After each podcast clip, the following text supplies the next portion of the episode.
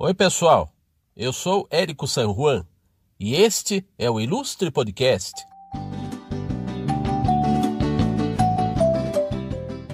O nosso entrevistado fez a sua vida entre patadas e coelhadas, entre a metrópole e o interior, entre palavras e imagens.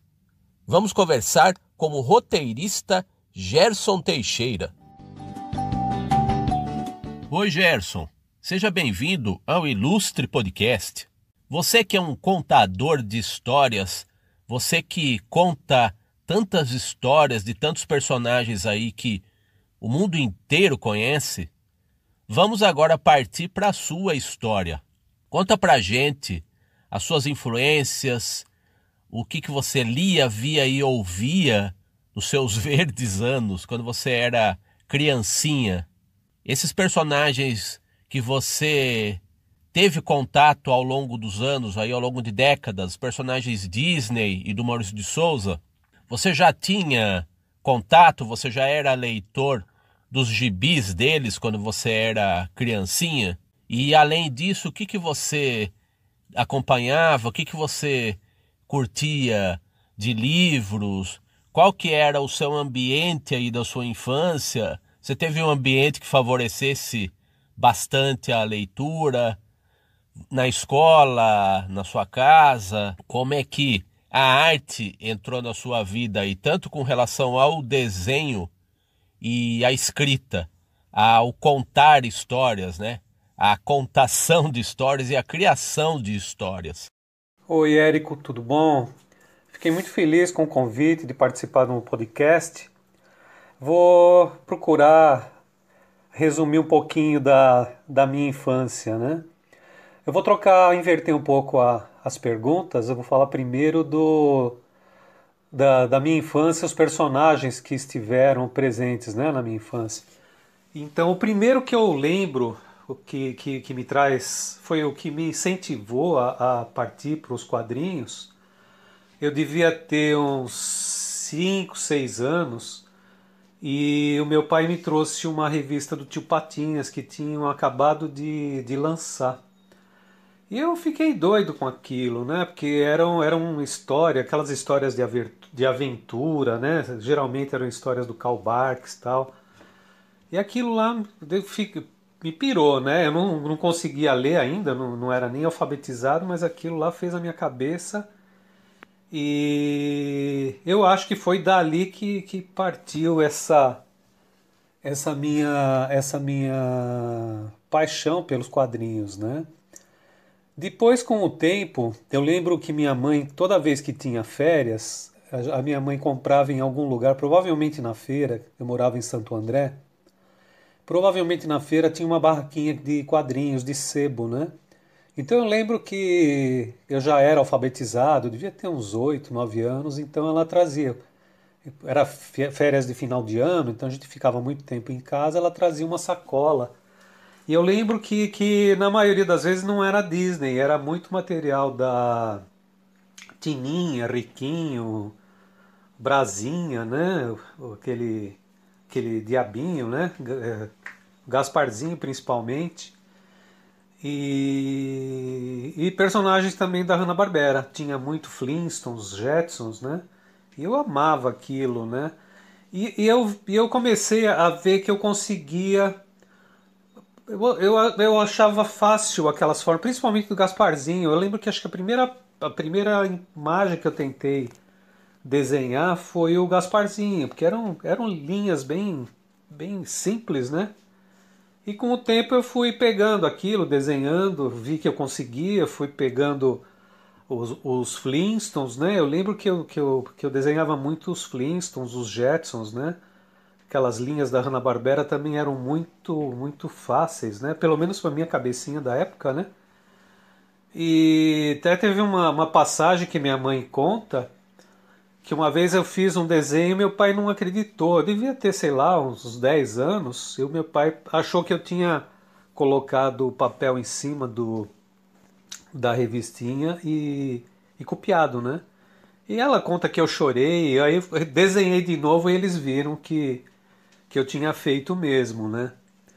Então, esses personagens, antes de Disney, Disney foi o primeiro, mas o que mais me, me, me permeou a minha infância tal foram esses personagens da tanto da Hanna-Barbera quanto da, da Harvey, né? E, e, e, eu cresci com isso, né? Depois, na adolescência, os personagens que, que mais fizeram a minha cabeça era Mafalda, do Kino, né? O Snoopy, a gente tinha acesso às revistinhas do Snoopy, né? E, as, e os Disney, né? Comecei a comprar as revistas da Disney, eu achava principalmente as, as, os Tio Patinhas, que tinha aquelas histórias do Karl Barks, né? Aquilo eu sempre, eu sempre pirei. E naquela época acho que eu já falava para mim mesmo, quero trabalhar com isso. Tanto que com 15 anos eu morava em Santo André, ali na divisa de São Caetano, no bairro Campestre e tal. Peguei dois, peguei uma pastinha com os desenhos que eu tinha e fui, peguei endereço na revistinha onde era a editora Abril, era na Faria Lima na época, né? Peguei um ônibus, peguei um ônibus, não, dois ônibus, né? Até o Ipiranga e de lá até a Faria Lima. E lá eu fui. Me deixaram entrar, um garoto de 15 anos, deixaram subir, que não tinha nem marcado nem nada, né? E aí na, na, na, na editora Abril eu fui atendido pelo César Sandoval, que era, era o César, para mim era César, não conhecia tal. E anos mais tarde eu vim saber que era o César Sandoval, eu trabalhei, viria a trabalhar com ele em, em tantos outros projetos, né? É, anos depois, né? Ele viu os meus, os meus desenhos, não estavam bons, né? Estavam bem, bem amadores tal. Mas me deu toda a atenção, me, me lembro até, eu tenho até hoje um bilhetinho dele é, falando para mim melhorar mais. Nesse bilhetinho ele, ele indica o livro Animation do Preston Blair, né? E, eu, eu lembro que minha mãe, eles, a gente sempre teve uma situação financeira meio delicada, mas eles acabaram comprando para mim. E eu ficava desenhando aquilo tal. E, e eu lembro bem que a gente morava numa casa, era uma casa meio antiga e tinha um, um quartinho no fundo, grande, né? Era um, um, quartão assim que a gente fazia bagunça, né? E meu pai fez para mim uma mesa de ping-pong. Eu, eu usava mais essa mesa para colocar uns papéis. Eu, tinha, eu ia numa gráfica em Utinga, que era pertinho ali, e comprava numa gráfica papel a zero, né? E ficava, eu fazia pôster, eu desenhava, enchia aquele papel de desenho, né?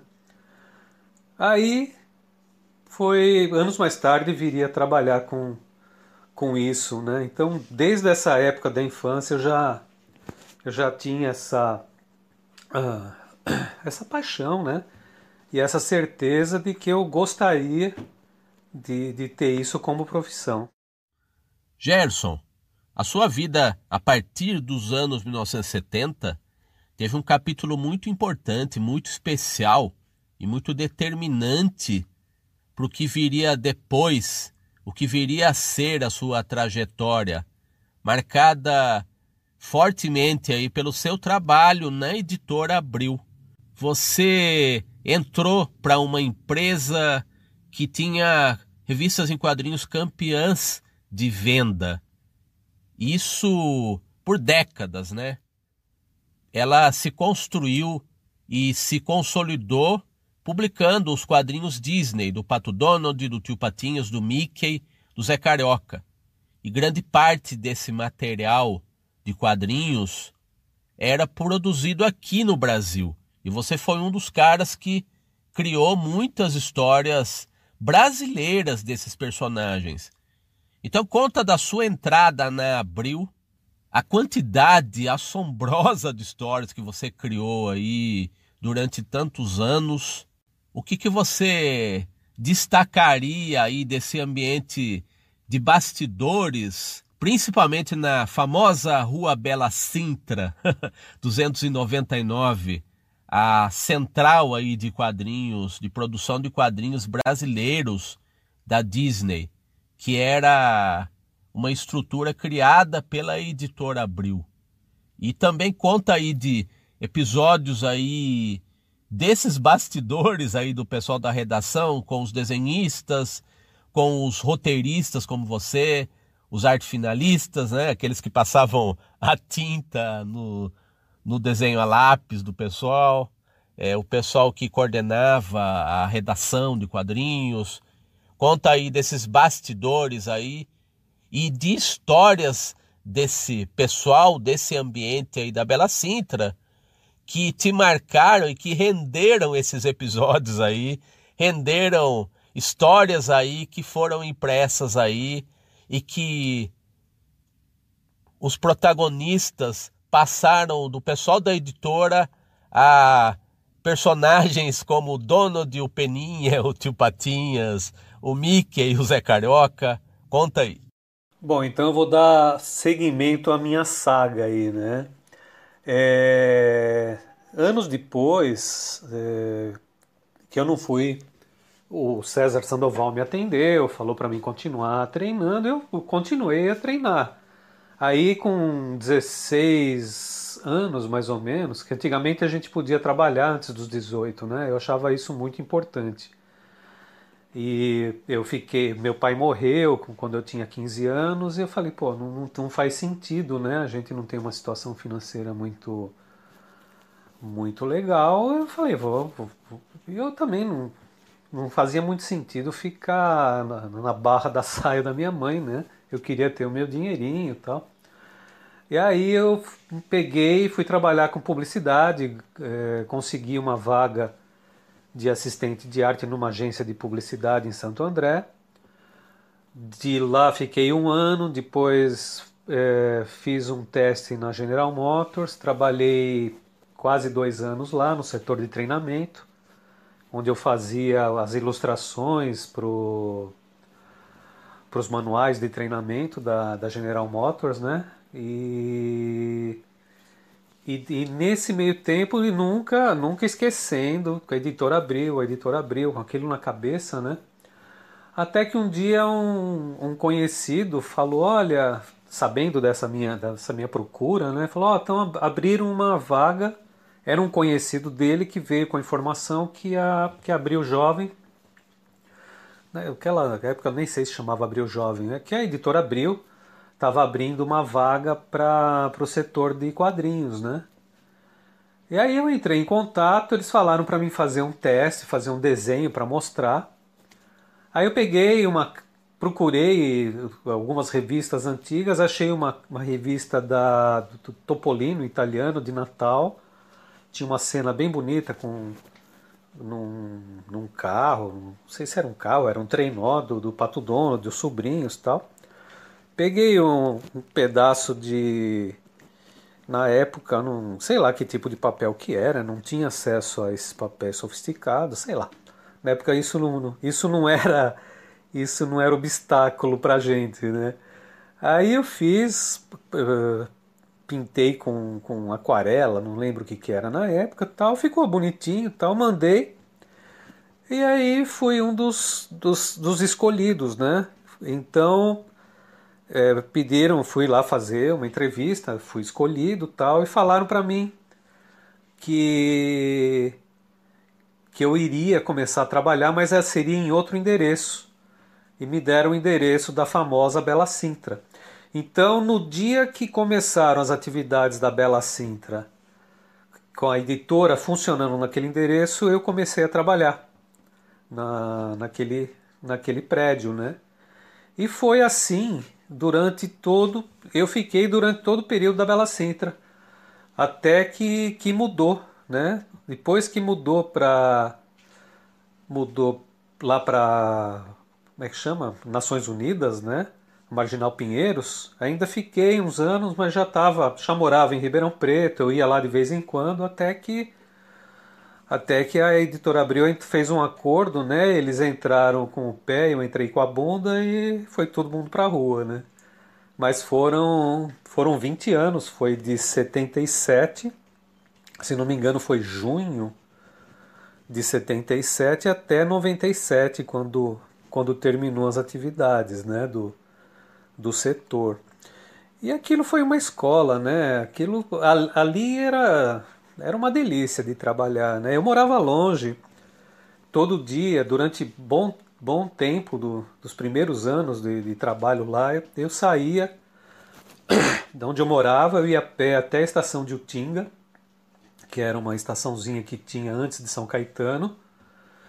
Pegava um trem até a Estação da Luz, de lá andava um pouco até um, um ponto de ônibus que tinha um ônibus que subia a Consolação. Eu descia na frente do cemitério da Consolação e dali era perto da Editora Abril. E isso foi durante muitos anos, né? Porque era o, era o jeito mais fácil de chegar, ou era, ou era isso, ou pegar um ônibus até. Até. Não lembro direito, como, nem lembro mais como que é São Paulo, que eu estou muito tempo longe. Sei que eu pegava um ônibus até um ponto, descia aquele, aquele ladeirão, se não me engano, é General Carneiro, uma coisa assim, até o Parque Dom Pedro e pegava um ônibus para lá para minha casa, né? Isso todo dia. E aquele negócio, né? E, e todo dia olhando para o céu para ver se não, se não ia chover, porque São Caetano alaga e o trem, quando chovia e alagava tudo, a gente tinha que ficar lá na, na estação da luz esperando até a água baixar, né? E, mas foi muito gostoso, né?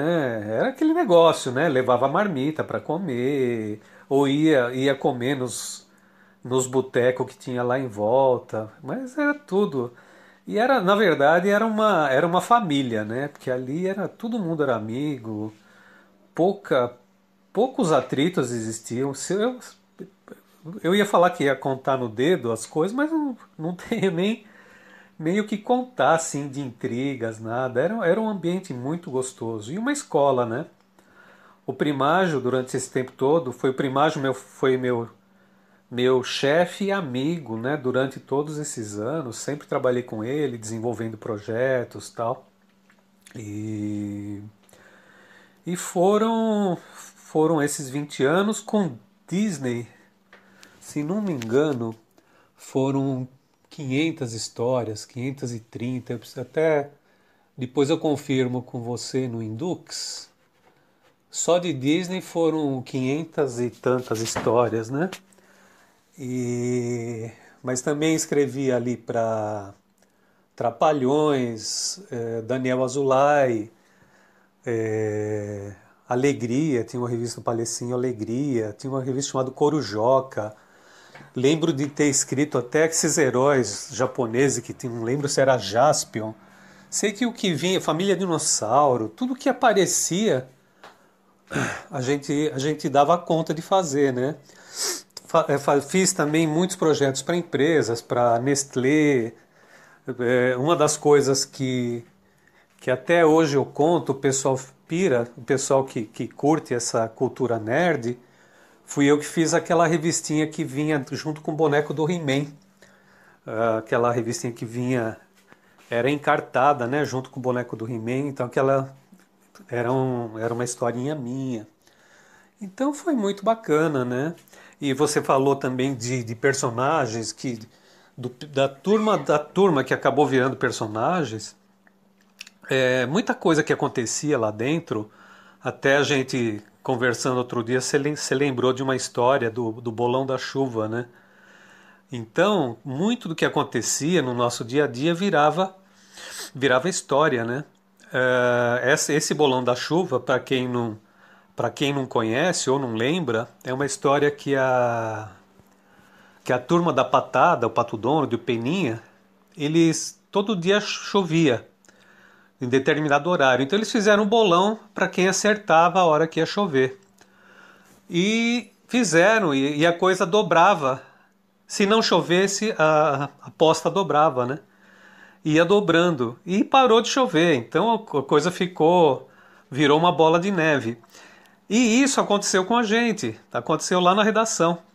E aconteceu exatamente igual. Por isso eu me inspirei e fiz a, a história, né? Se não me engano, foi o Acácio o arte finalista que ganhou essa aposta, mas a turma não estava aguentando mais pagar, porque começou barato, mas ia dobrando. Quando a gente percebeu, o negócio já, já tinha virado uma bola de neve, né? E esse esse Acácio que eu tô que eu citei aí, que foi o, o ganhador, ele era um cara, é um cara, né? É, é vivo, né? Mas ele era um cara é, excepcional, um cara muito bacana, muito gente boa E, e, e, a gente, ele era muito usado nas histórias, né? Então a gente colocava ele como sempre tinha que tinha o secundário. Até quem, quem já leu Disney já deve ter visto que era um gordinho de óculos de armação preta e um cabelinho de tipo super-homem, um, um anzolzinho, um caça-rapaz, né?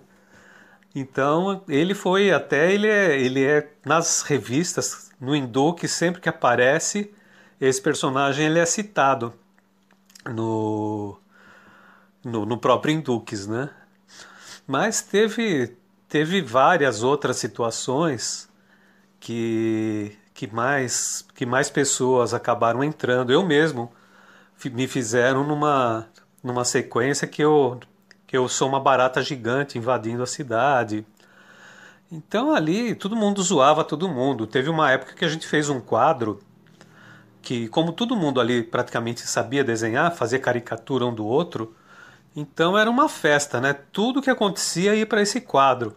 Então acontecia alguma coisa ou alguém falava alguma coisa, mas não dava não dava cinco minutos já estava lá no quadro, aquela rodinha, todo mundo dando risada do, do que aconteceu.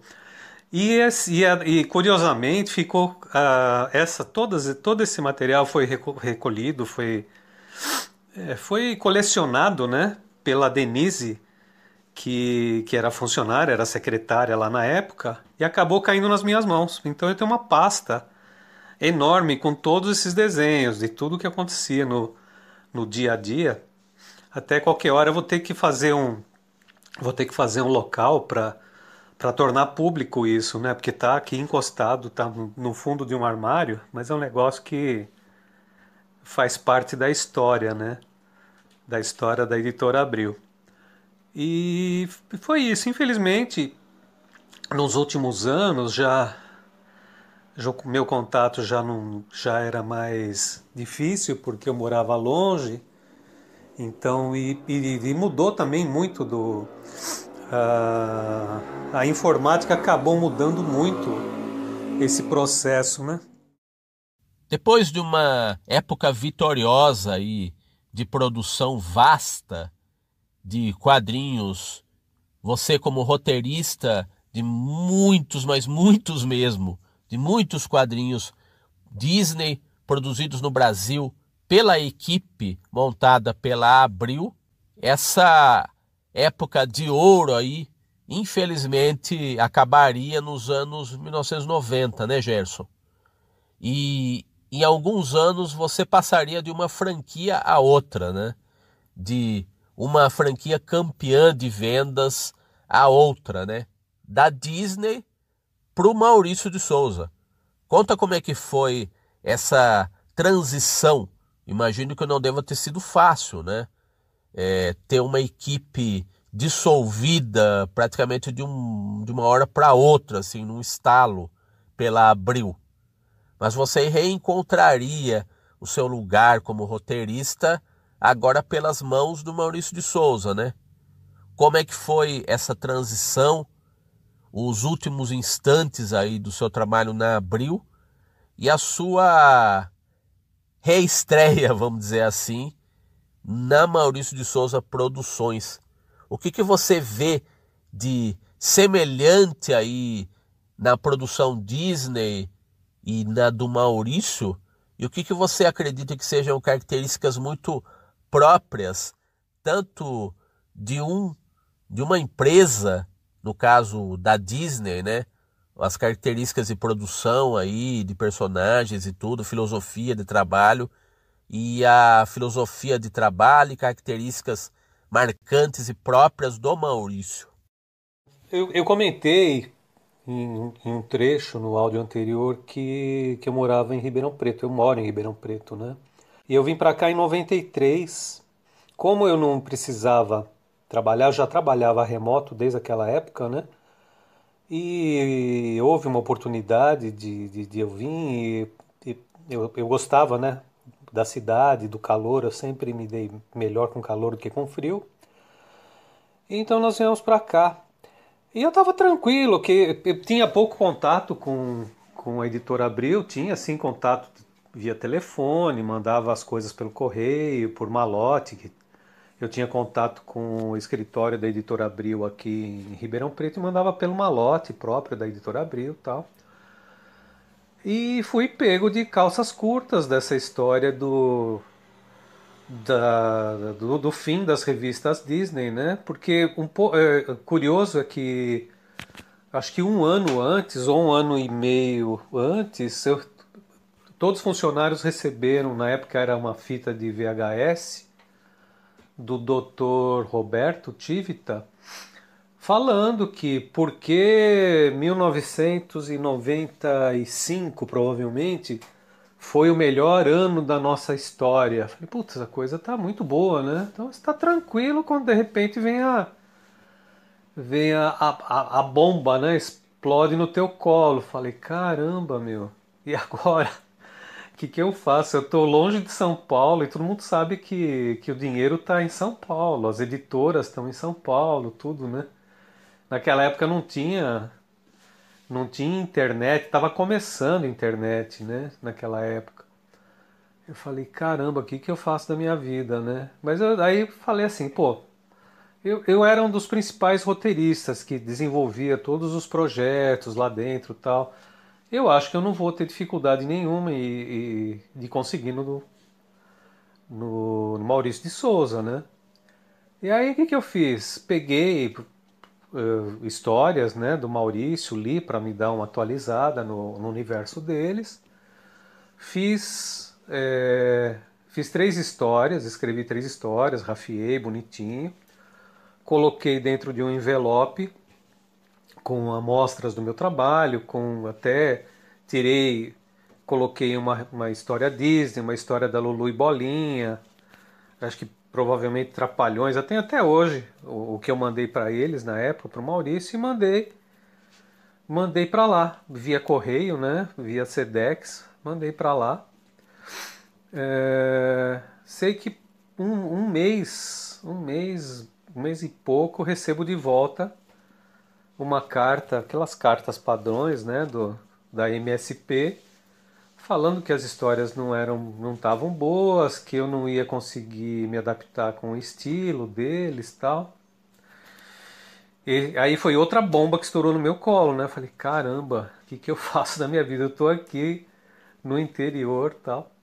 Aí fui à luta, né? Fui, comecei a oferecer meu trabalho para agências de publicidade, comecei a que eu sempre é, na verdade eu entrei na editora Abril para desenhar. A, minha a minha pretensão quando entrei na editora Abril seria ser desenhista.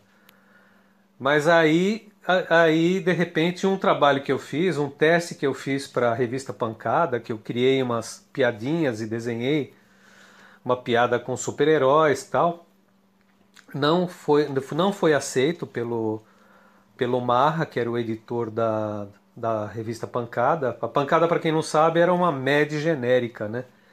Era um tipo de MED, só que era uma MED mais. É o primo pobre da MED, né? Que era da editora Abril. Mas eu dei a sorte que o primágio foi na sala do Mar e viu esse material e veio falar comigo. Aí ele falou: Gerson, eu vi o, eu vi o teu material lá na mesa do Marra. Esse material já tinha sido até devolvido para mim até sem, sem muita explicação. O, o Marra mandou um funcionário dele lá me entregar, devolver. Até perguntei para a pessoa, falei, e aí, que, que ele falou? Ele falou, ele falou, ah, não gostou, mandou te entregar. Falei, Caramba, né? Aí o primacho viu aquilo, me chamou, eu falei, e aí, que você gostou? Ele falou, olha, os desenhos, eu tinha feito teste para desenho, né? Ele falou, os desenhos eu não gostei muito, mas as piadas estão boas. Você não quer fazer um, um teste de. Você não quer tentar escrever, criar uma história aqui para Disney? falei, caramba, mas eu, eu, nunca escrevi nada, né? Eu, eu queria ser desenhista. Eu, eu, eu bolei aquelas piadinhas para desenhar, né? Ele falou, não, mas tenta, vai, não custa nada, né? Aí eu peguei, de repente você tem que dar um, uma virada naquele. Lembra aquele seletor de canal das televisões antigas, né? Ainda mais que eu, eu, eu já não era já não era nem um jovenzinho, então foi aquele seletor de televisão mesmo, clock, clock, de desenho para roteiro, né? E aí comecei, fiz, tentei fazer uma piadinha do Zé Carioca, não ficou boa. eu fiz umas duas histórias dos historinhas do Zé Carioca, piadinhas tal, não, não ficaram boas tal. E aí, na época, o, tinha um, um rapaz lá fazendo, fazendo estágio e ele eles estavam comentando, uma discussão entre o pessoal lá, estava falando de um, de um filme que estava passando na época, que era o outro lado, o outro lado do meio-dia, né? No outro lado da meia-noite, que era de um filme que tinha sido feito, um livro do Sidney Sheldon, né? Aquilo na hora me deu um estalo, eu falei, pô, isso aí daria legal, um, um personagem que um vilão que escurecia o dia tal. Aí me veio o um nome, falei o outro lado do meio-dia. Aí eu peguei essa ideia e joguei e adaptei para o Morcego Vermelho, que era um personagem que estava muito, muito em, em, evidência na época, né? E fiz essa história, historinha até curta, né? Porque naquela época a gente tinha medo de, de estender muito o número de páginas, né? Ainda mais inexperiente e tal. E fiz essa, essa história, mandei para Imágio e essa história voltou com um monte de problemas, né? com duas folhas de problemas a serem corrigidos, né? a serem solucionados. Aí eu peguei e fui, fui, fui à luta. Peguei aquilo, é, mudei, mudei. Ela foi para o primágio, ela, essa história voltou, só que dessa vez com uma folha, melhor, né? Duas folhas de problema. Voltou com uma, uma uma folha só de problemas, mudei essa história de novo até que voltou aprovada. E a partir dali, o primágio comecei a fazer, comecei a errar cada vez menos, né? Peguei o, peguei o jeito do negócio. Sei que com a minha sexta história, uma história também do morcego chamado Cheque Mate, eu ganhei meu primeiro prêmio Abril de jornalismo com essa história na categoria de história em quadrinhos, melhor roteiro, né? Eu tinha 20 anos, né? Comecinho de carreira. E de lá para cá foi essa foi essa carreira, né? Então, então eu voltei no tempo para contar como é que foi a minha entrada na, no, nos quadrinhos, né? E como e como não foi fácil entrar no, de, de prima no Maurício de Souza. Então o que, que eu tive que fazer? Eu tive que, que explorar um pouco desse de desenho para a agência de publicidade. Tinha uma editora, aqui me indicaram para mim uma editora que estava começando, e eu fi, escrevi um livro infantil, é, ilustrei um ou dois livros infantis também. Então eu tinha que me virar, porque o que eu sabia fazer que mais me dava prazer e que eu, que eu tinha mais facilidade de fazer, que eram os roteiros de, de quadrinhos, já, já, não, já não tinha onde, aonde oferecer, né? Até que um dia o... me chamaram para fazer um projeto especial no estúdio do Milton. Milton é um, é um cara muito conhecido no, no meio da, da da, dos ilustradores, ele, ele trabalhou na super interessante Milton Rodrigues Alves, né? Ele é, ele é amigo de um amigo meu e, e me conheceu num, num, numa, numa situação aí e me chamou para fazer um projeto para Eletropaulo. E na, e na equipe que estava nesse projeto estava o Canton. O Canton é um, é um animador, virou amigo meu, um amigão até hoje, né? E, e ele que, que fez os desenhos desse projeto. E nesse meio, meio tempo eu contei para ele, falei, ó, oh, eu fiz umas histórias assim, não, não, não foram aceitas, não estavam dentro do, do estilo, né? Aí ele falou, ah, Gerson, faz o seguinte, faz de novo, em vez de, de entrar pela, pelo correio, você mandou pelo correio, em vez de fazer isso, eu uma hora que o Maurício entrar lá no setor de animação, eu entrego na mão dele, né? Aí, beleza, né? Aí o que, que eu fiz? Eu peguei, me, me atualizei né, no universo, li, li mais ainda as histórias do Maurício, fiz umas três histórias de novo. Essas três histórias acabaram chegando na mão do Maurício e algum tempinho depois eu recebi uma, uma ligação lá do estúdio, uma menina lá chama, chamava Bia, era secretária. Ela falou: Gerson, aqui é da do Maurício de Souza. A gente queria saber se você, você topa de trabalhar pra gente. Eu falei: oh, pergunta besta, né? Pergunta besta, sou. É claro, né? Aí, aí é, comecei a fazer, fui chamado lá para conhecer o Maurício. Aí o Maurício me recebeu, nossa, com, com toda com todo o respeito, com todo ele é um cara muito, né, um cara que abraça muito, né, uma pessoa muito simpática, tal. Me deu as dicas que eu precisava saber para trabalhar para eles, tudo, né? E tô lá há 20, acho que 20, 21 anos, 21 anos já trabalhando com eles. Quanto a quanto às coincidências, coincidências não. Quanto a, a, a, que é igual de um estúdio para o outro, eu vejo que é o profissionalismo, né? Lá na, na, editora Abril a gente tinha assim, era um show de, de profissionalismo, né? E no estúdio do Maurício de Souza também a gente vê isso, né? Que é tudo muito. Eh, Maurício tem muito cuidado, né? Sempre teve muito cuidado com com o conteúdo das histórias, né? Com o que vai para as revistas, né? Eu nunca me lembro, nunca me esqueço de uma das primeiras vezes, provavelmente acho que na primeira vez que eu fui que eu fui falar com ele, e eu eu as histórias do Zé Carioca fazia campinho de futebol com bambu, né? Na Vila Churupita, aquelas travinhas de bambu, é, terra, né? Campo de terra com pedra, tal. E eu tinha feito uma história é, também com travinha de madeira tal. Aí ele falou, Gerson, quando a gente quando a gente faz as coisas aqui na, nas nossas histórias, o campinho, o campinho tem grama, as, as travezinhas até até ele me desenhou as travezinhas são traves com redinha. Por quê? Porque as crianças que estão pegando para ler isso, muitas vezes tão, tão, estão numa realidade tão dura, vivem uma vida tão sofrida, que quando eles abrem a revista, pelo menos naquele, naquele momento que eles estão ali, eles estão, eles entram num mundinho bacana, onde não tem as paredes não são descascadas e pichadas, é tudo pintadinho.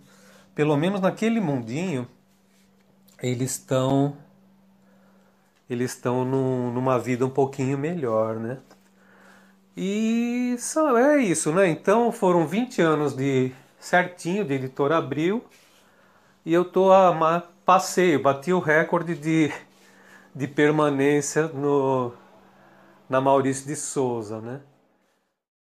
conta da sua vida no interior paulista, produzindo por Maurício de Souza, e também a sua entrada nos quadrinhos institucionais. O que, que há de característico nesse tipo de produção?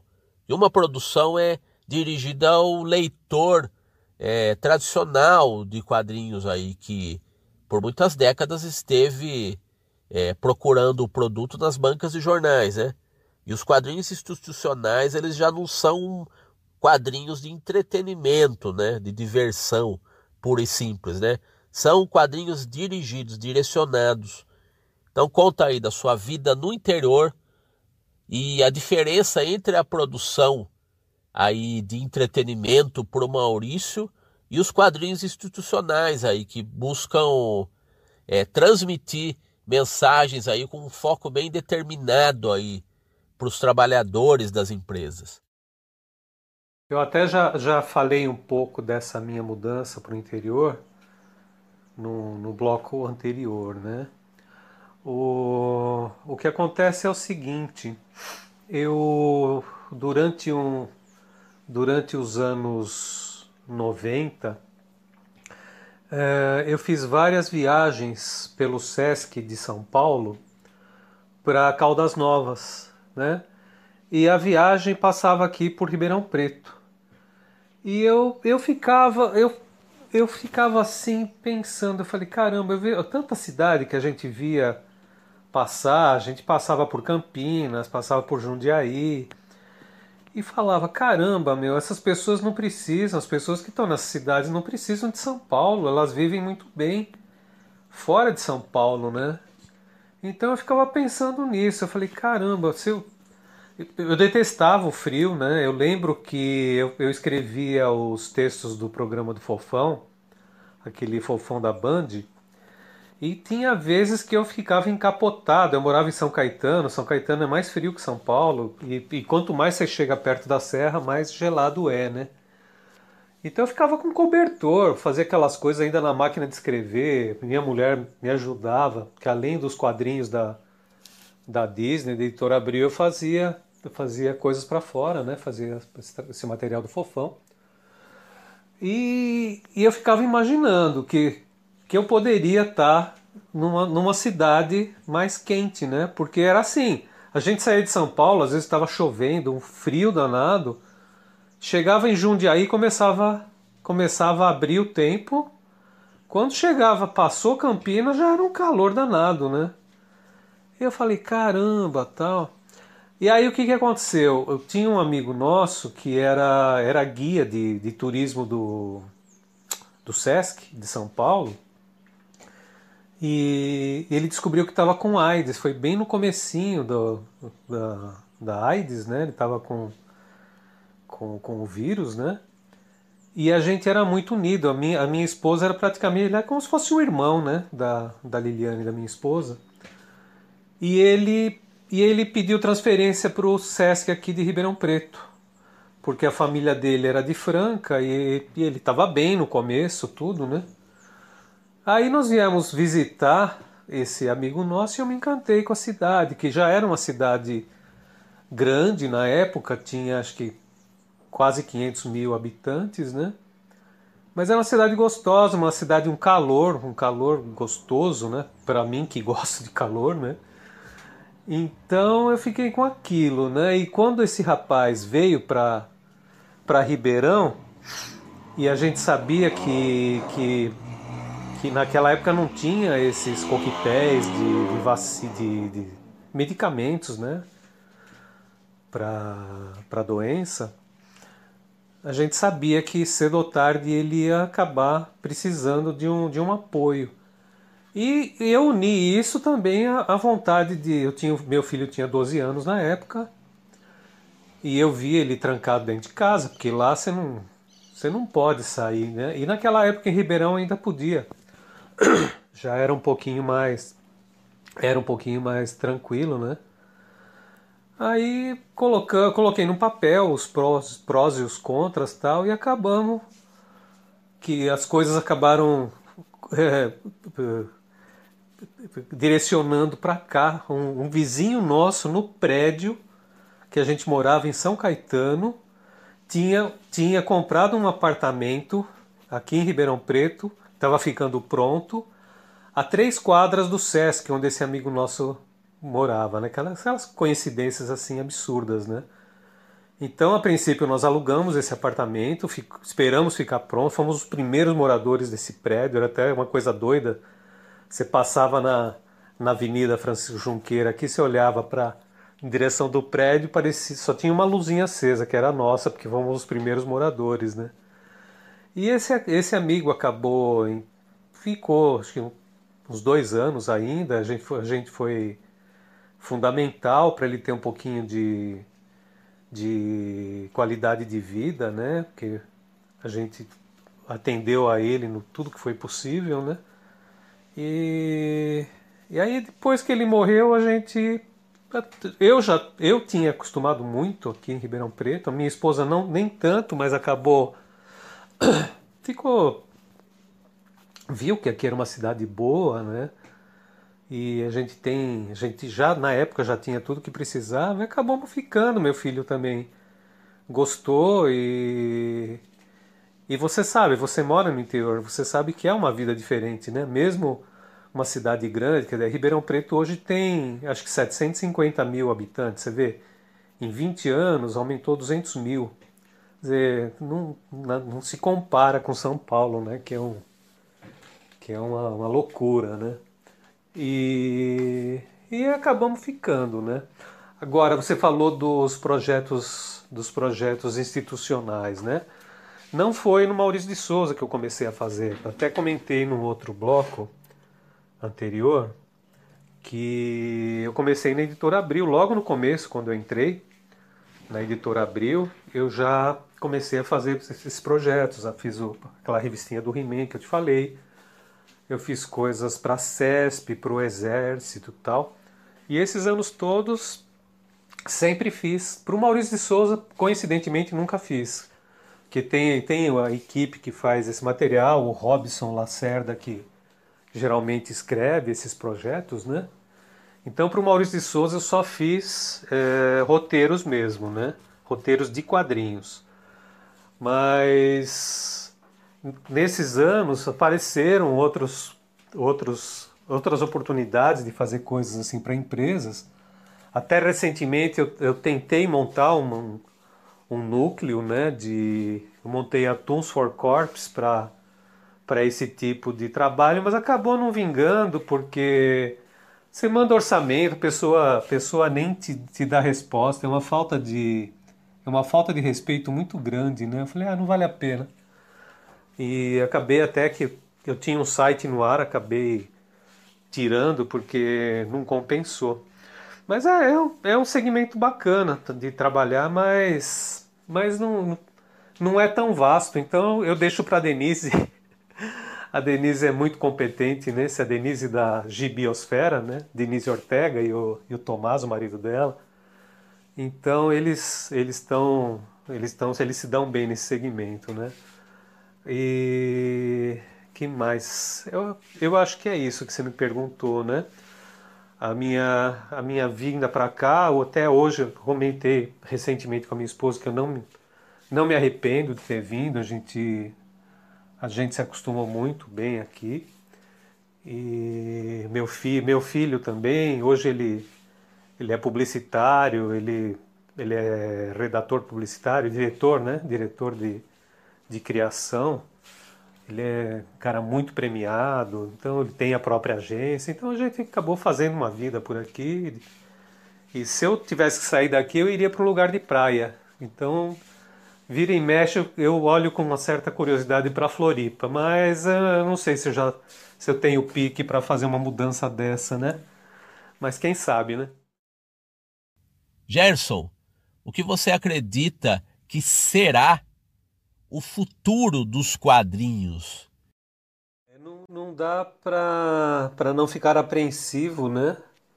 Com a situação do, dos quadrinhos, dos livros em geral, né? Hoje em dia você vê, você anda pela cidade, você não encontra mais bancas de jornais, né? Aqui em Ribeirão, só no centro da cidade, em alguns pontos, em shopping e tal, que você encontra revistas, né? Então, com certeza diminuiu muito, né? Acho que nunca mais vai ser igual dos anos 80, 90, aquele bom, você chegava na, na banca, banca forrada de revistas e tinha uma vendagem legal, né? E, que sustentava as editoras, editoras pequenas, tudo. Hoje em dia, praticamente Tá o Maurício, né? Bancas de quadrinhos infantis. Tá o Maurício, mesmo assim, caiu bastante, né? Eles têm, têm bastante, o forte deles é assinatura, né?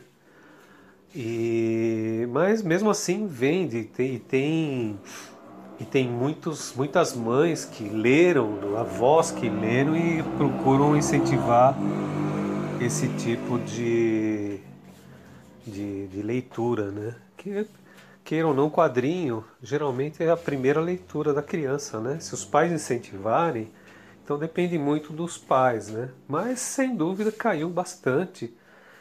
E mas tem outros caminhos, né? Que nem você vê a Culturama, a Culturama assumiu a Disney e e, e tá vendendo legal, mas o, o forte deles não é banca, são são, são lojas, são supermercados, é um outro tipo, são outras estratégias de, de mercado, né? Então a gente fica aí na, na torcida para que para que a coisa não morra, né? O que, o que existe, que a gente vê muito hoje em dia, é a, é a gourmetização dos quadrinhos, né? Você vê que que muitas coisas são feitas para leitor que tem dinheiro, né? Que aquelas, aquelas revistas com capa dura, que você compra pela Amazon, compra nas livrarias tal, né? Mas aquele lance da, da criança, do pai e de domingo numa banca de jornal, o pai comprar uma revista Veja e compra um gibizinho para o filho, isso aí está cada vez mais distante, né? E eu vejo com preocupação, porque eu tenho, eu tenho uma neta que que está indo por esse caminho, ela gosta de desenhar tudo, quer fazer faculdade disso, e a gente fica preocupado. Eu estou encaminhando ela para o lado do desenho, né? Desenho animado, que, que tem campo, né? Agora, vamos ver, né? A gente, o, que, o que resta para a gente é continuar trabalhando, né? Eu estou produzindo Disney para Culturama. Graças a Deus voltei a a produzir até o prazer de fazer de novo as histórias do Zé Carioca, né? Para Culturama. E a coisa está indo bem, pelo menos. Pelo menos nesse processo deles aí de, de retomada da Disney está sendo legal. E a gente fica na torcida, né? A gente que ama tanto esse essa arte, né? Fica torcendo para que que o mundo se reinvente, né? Que que o povo que, que os leitores, né, que, que as pessoas que ficam tanto no, nos celulares, de repente sintam sintam uma vontade de, de voltar para a coisa lúdica, né? Tem um movimento, eu vi recentemente uma reportagem sobre isso, que as pessoas estão estão voltando a, a, a, buscar coisas lúdicas, né? Atividades lúdicas que, que, que, que exigem, exijam mais a coisas manuais, né? Que nem jogos de tabuleiro, tem muitos jo jovens, muitas pessoas, crianças até voltando para os jogos de tabuleiro, tal. De repente, de repente chega num ponto de, de saturação também de tanta coisa digital e o e o ser humano sinta a necessidade de, dessa busca do, do lúdico, né, do manual. Vamos ver a gente torce para isso. Meu caríssimo Gerson Teixeira, queria te agradecer imensamente pela gentileza, pela disponibilidade aqui para atender ao ilustre podcast.